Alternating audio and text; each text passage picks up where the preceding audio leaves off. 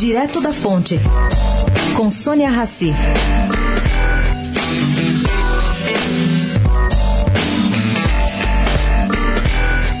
Estrangeiros que chegam para trabalhar no Brasil não têm conseguido emitir carteira de trabalho e, por isso, não estão aptos a serem contratados ou receber salário. Bom, o problema começou em meados de junho, quando o Ministério do Trabalho publicou portaria sobre o assunto.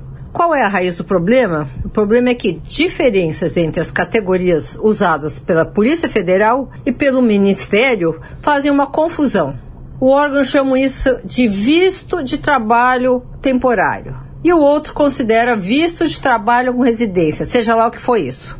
Bom, isso dá uma confusão e empresas que querem cumprir as obrigações trabalhistas e sociais não conseguem, por essa falta de comunicação entre os órgãos. Procurado, o Ministério do Trabalho diz que já está ajustando com a Polícia Federal a nomenclatura. Vamos aguardar. Sônia Raci, direto da fonte, para a Rádio Eldorado.